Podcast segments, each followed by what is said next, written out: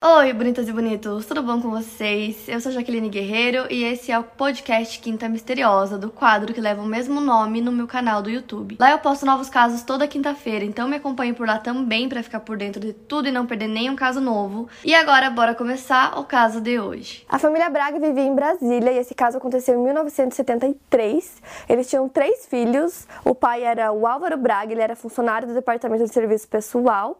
A mãe era Heloísa Rossi Braga, que também trabalhava trabalhava no mesmo departamento e eles eram os pais da Cristina Elizabeth Braga, que na época tinha 20 anos. O filho do meio era o Henrique Braga, que na época tinha 18 anos, e a Ana Lídia, que era uma menininha de 7 anos. Ana Lídia era a caçula da família, ela era super protegida, sempre estava com alguém, é, nunca andava sozinha, os pais e os irmãos protegiam muito ela, então ela era super bem cuidada, super protegida. A Ana Lídia estava na primeira série do ensino fundamental e ela estudava na escola Carmen Salles, que ficava próxima à casa deles. Era uma escola religiosa, ela estudava de manhã e também fazia aulas de reforço nas terças e sextas e aula de piano segunda, quarta e quinta-feira. E aí, no dia 11 de setembro de 1973, os pais estavam levando a Ana Lídia para aula, como de costume costume, normal, estavam levando no carro deles, deixaram a menina na porta da escola e foram pro trabalho, como qualquer outro dia normal. Nesse dia especificamente, ela tinha aula o dia todo, tinha reforço, então ela só ia sair da aula à tarde, e quem buscava ela nos dias de reforço era a empregada da família. A Rosa da Conceição Santana, ela trabalhava na família já fazia 20 anos, e ela sempre ia buscar a Ana Lídia à tarde. Então nesse dia ela foi buscar a Ana Lídia no reforço às 4h40 da tarde, chegando lá, todas as crianças saíram, mas a Ana Lídia não apareceu. Então imediatamente ela entrou dentro da escola para perguntar para a diretora o que tinha acontecido, onde que estava a Ana Lídia, e aí a diretora confirmou para ela que nesse dia ela não tinha ido para escola.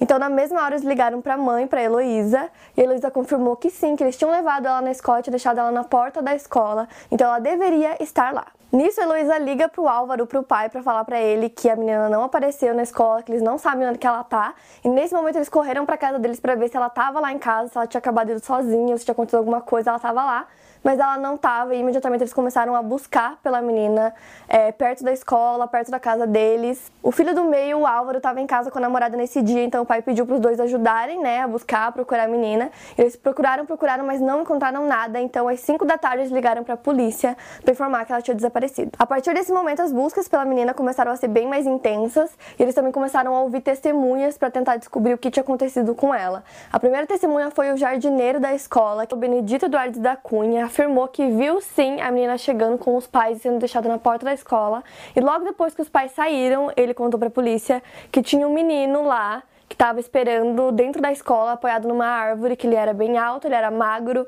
ele tinha cabelo comprido e loiro, ele estava carregando um livro vermelho e usava uma calça verde oliva. Ele foi falar com a menina e a menina saiu com ele da escola. Os dois saíram normalmente, ele falou que a menina não gritou, que ela não fez absolutamente nada, estava super tranquila. Então ela não saiu à força, aparentemente ela estava tranquila e saindo com uma pessoa que talvez ela conhecesse, porque ela estava muito calma, eles simplesmente saíram da escola. Só que aí uma segunda testemunha que mora perto da escola viu a menina passando na frente da casa dela com um outro rapaz, que ele era baixinho, ele tinha cabelo cacheado e era moreno.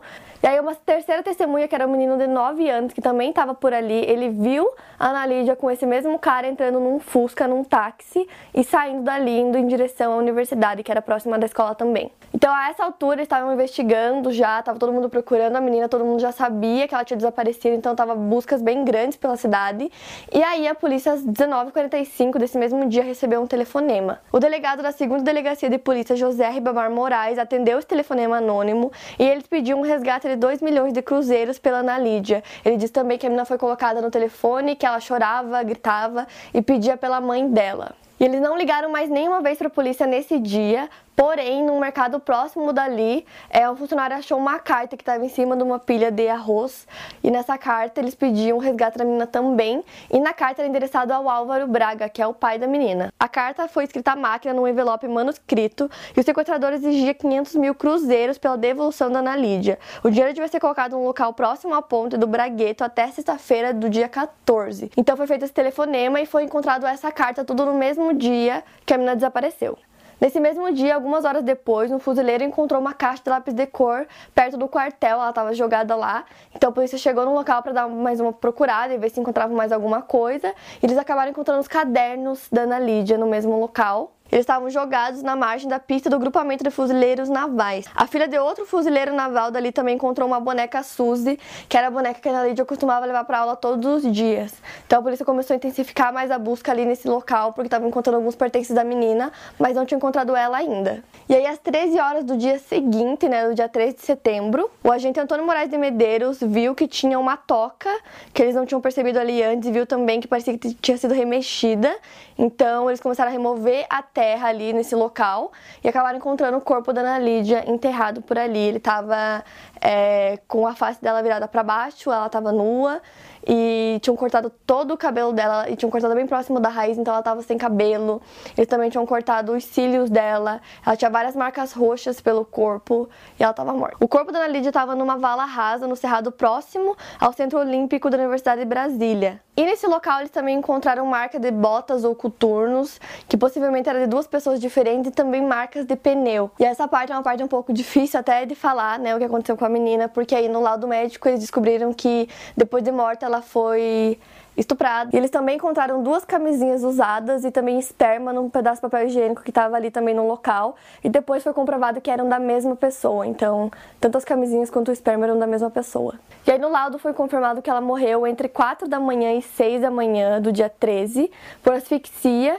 E no total foram 17 horas que ela passou com o assassino. E agora a gente entra nas teorias, né, do que pode ter acontecido, quem assassinou a menina, é, quem foi essa pessoa, por quê, o que aconteceu com ela. Então, para a polícia, o suspeito principal é o irmão da Ana Lídia, porque todas as características que foram ditas pelo jardineiro se encaixavam exatamente nele. E o jardineiro, inclusive, disse que sim, que era ele, mas de qualquer forma não tinha como provar se era ele ou não, apesar dele ter dito que viu, né, o menino lá indo buscar a Ana Lídia naquele dia na escola. E o Álvaro Henrique também tinha bastante envolvimento com drogas e com traficantes de Brasília, então a polícia acredita que pode ser ser que ele tenha feito tudo isso para acabar liquidando alguma dívida que ele tinha, porque afinal foi pedido um resgate, né? Foram dois resgates, um por telefone outro por carta, pedindo dinheiro. Então pode ser que a princípio isso tenha acontecido, então ele deu a irmã para que pudessem pedir esse resgate em dinheiro, achando que os pais iam pagar né, iam pagar essa dívida que ele tinha e iam devolver a menina, mas se isso, se era isso ou não, que é uma hipótese que eu tô falando, de qualquer forma não aconteceu, né? Então a polícia começou a interrogar o Álvaro Henrique e também os pais dele sobre isso, e os pais afirmaram que não tinha como ser ele porque ele estava dentro do carro naquele dia. Então eles disseram que eles foram levar a menina e o Álvaro estava junto no carro no banco de trás. Porém, o jardineiro disse que não, que não tinha ninguém no banco de trás, eram só os pais e a menina. E um estudante que também viu o carro, um menino de 13 anos, também disse que não, que não tinha ninguém no banco de trás. Então, eram os próprios pais dizendo que não, que ele estava junto, não tinha como ser ele, contra né, as outras testemunhas que diziam que não, que não tinha ninguém dentro do carro. E aí, ainda nessa história, tem alguns fatos um pouco esquisitos né, para dizer o mínimo sobre o Álvaro Henrique, porque nessa mesma época ele tinha pedido dinheiro para os amigos e para o pai dele para pagar o aborto de 1.500 cruzeiros da namorada dele, que estava com ele nesse mesmo dia, e ela estava grávida de um mês. E ele também tinha uma moto, uma Yamaha, que ele usava para ir pro cursinho que ele fazia no laser vestibulares na Asa Sul. Então, lembrando que tinha marcas de moto, né, de pneus, lá no local onde foram encontradas na Lídia, e ele precisava de dinheiro.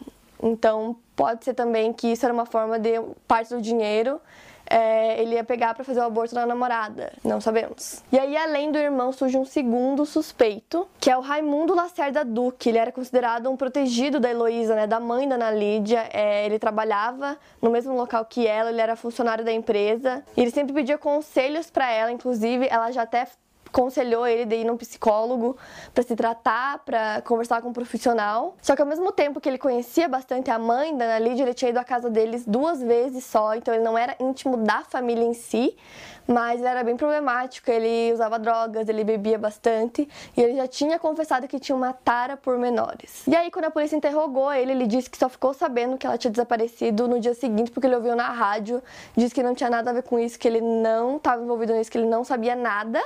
Porém, é, logo depois que a polícia começou a intensificar as buscas e as pesquisas e investigação sobre o que aconteceu e quem era né, o assassino, ele fugiu, simplesmente fugiu e mudou de nome.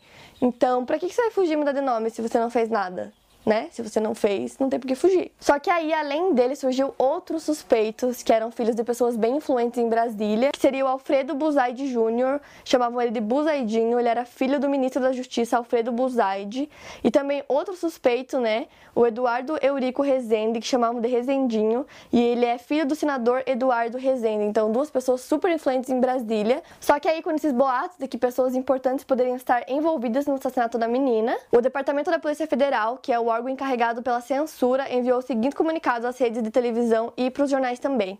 De ordem superior, fica terminantemente proibida a divulgação através dos meios de comunicação social escrito, falado, televisado, comentários, transcrição, referências e outras matérias sobre o caso Ana Lídia. Na época, tinha pouquíssimas farmácias em Brasília, então para descobrir quem comprou duas camisinhas naquele dia seria uma coisa super fácil e eles não fizeram isso.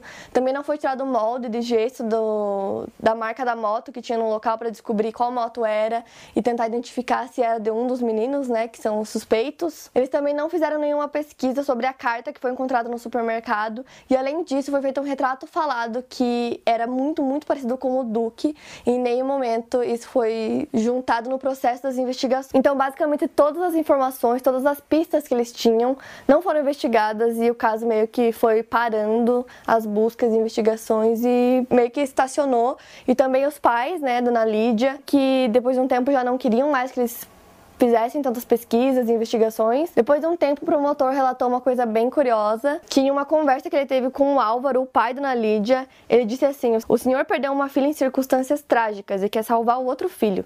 Evidentemente não quer colaborar com as investigações porque sabe que o seu filho participou desse crime. Ele não matou a irmã, mas ele é coautor porque ele tirou a menina do colégio e entregou ela para o Raimundo Lacerda Duque. Então o senhor tomou uma decisão utilitária e prática. Já perdi uma filha, eu não vou perder outro filho." E quando ele disse isso pro Álvaro, o pai simplesmente ficou em silêncio, não disse que sim nem que não.